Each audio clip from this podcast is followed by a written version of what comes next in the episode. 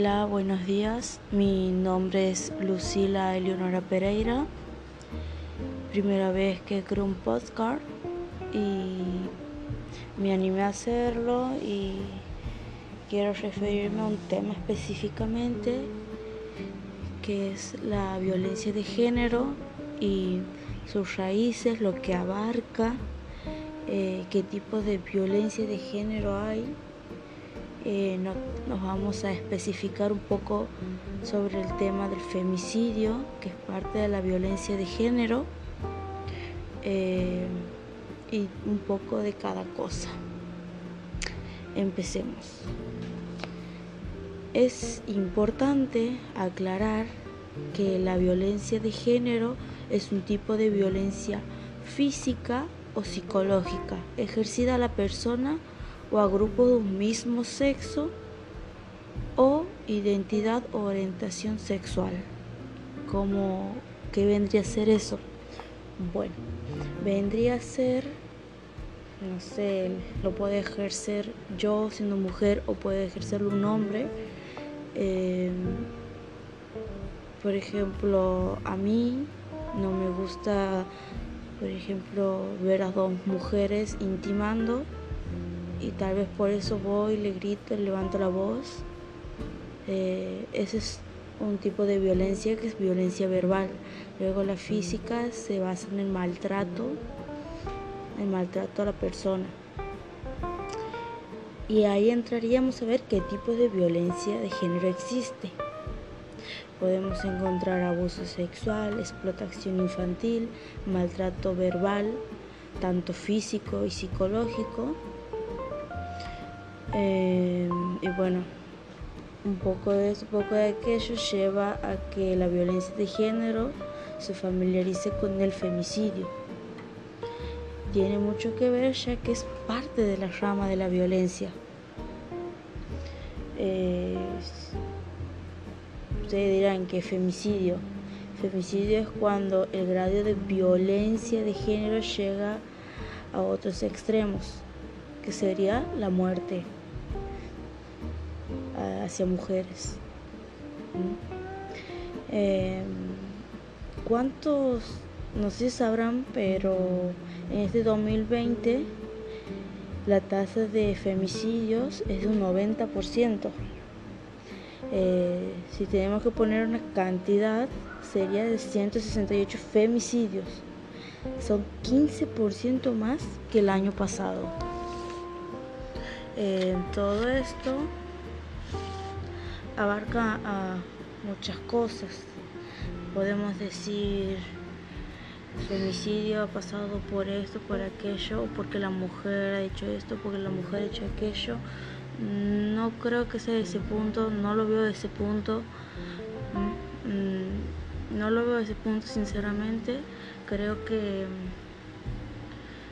creo que más allá de que digan la mujer ha hecho esto, la mujer ha hecho aquello, no creo que sea un punto de partida para que nos hagan o nos digan algo, ¿entienden?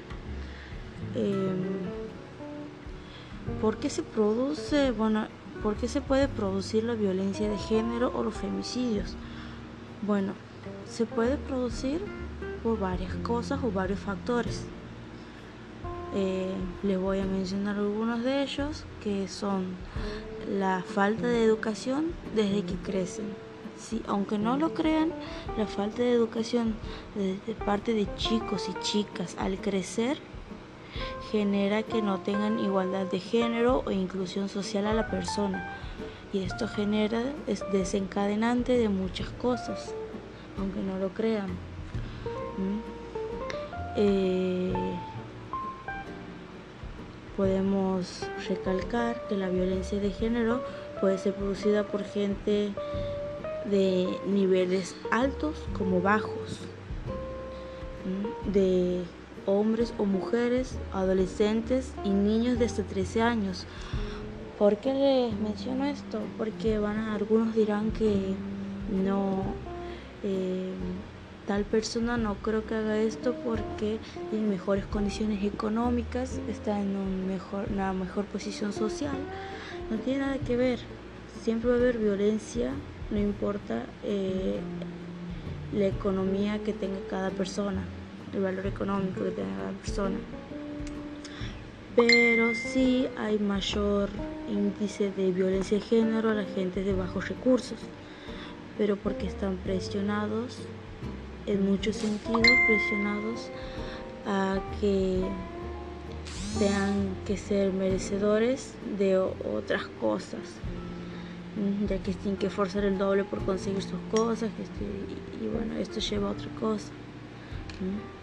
Pero como podrán saber o podrán haber escuchado ahora, todo, todo es desencadenante de una cosa o de otra. Y ahora la educación es la base primordial, primordial en serio, de la para evitar la violencia de género y otros problemas más que son desencadenantes de eso, como la droga, hasta prostitución, por ejemplo. Pero bueno, esos son temas para hablar en otro momento. Vamos a cómo se puede evitar la violencia de género, tanto como femicidio. Bueno. Sí es un tema un poco complicado dependiendo de la persona. Eh, como les mencionaba, esto se puede evitar eh, teniendo una base concreta en la educación desde chicos. Pero bueno, a veces no, no es posible, ya que si uno va de la escuela y tiene una buena base en la escuela y en la casa no, y viceversa no sirve de nada. Eh, también se lo puede, bueno, una vez que se puede evitar de chico, de grande también se puede evitar, pero es un poco más complicado, ya que se necesitan medidas, eh, como podría decir, medidas más duras, por así decirlo. ¿Por qué duras? Porque al ser grande, al ser un adulto, eh, rige más autoridad y en ese punto hablamos a que pues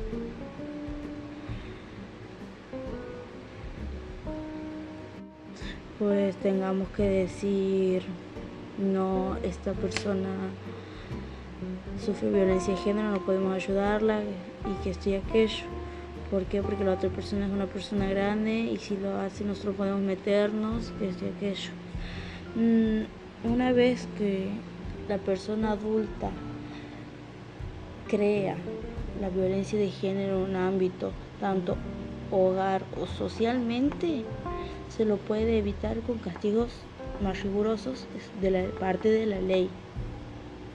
Mm. Muchos dirán, no, la ley no ayuda para nada pero en ciertos puntos sí.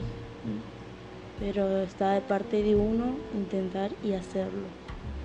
Otras formas podrían ser de que tanto como mujer o hombre o cualquier otra o cualquier otra identidad sexual practique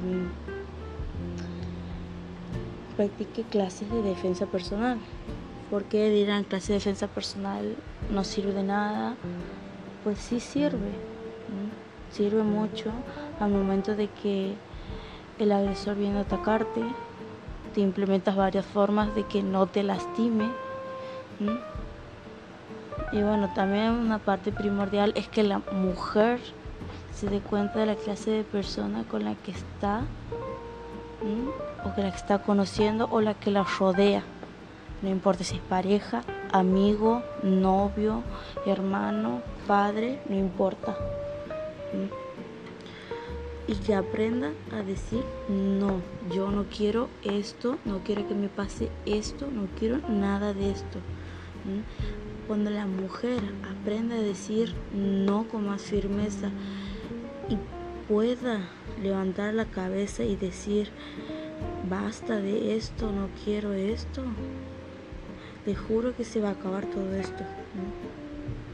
Les juro. Espero les haya gustado. Esto es todo por hoy y muchísimas gracias por su atención. Los quiero mucho y bye.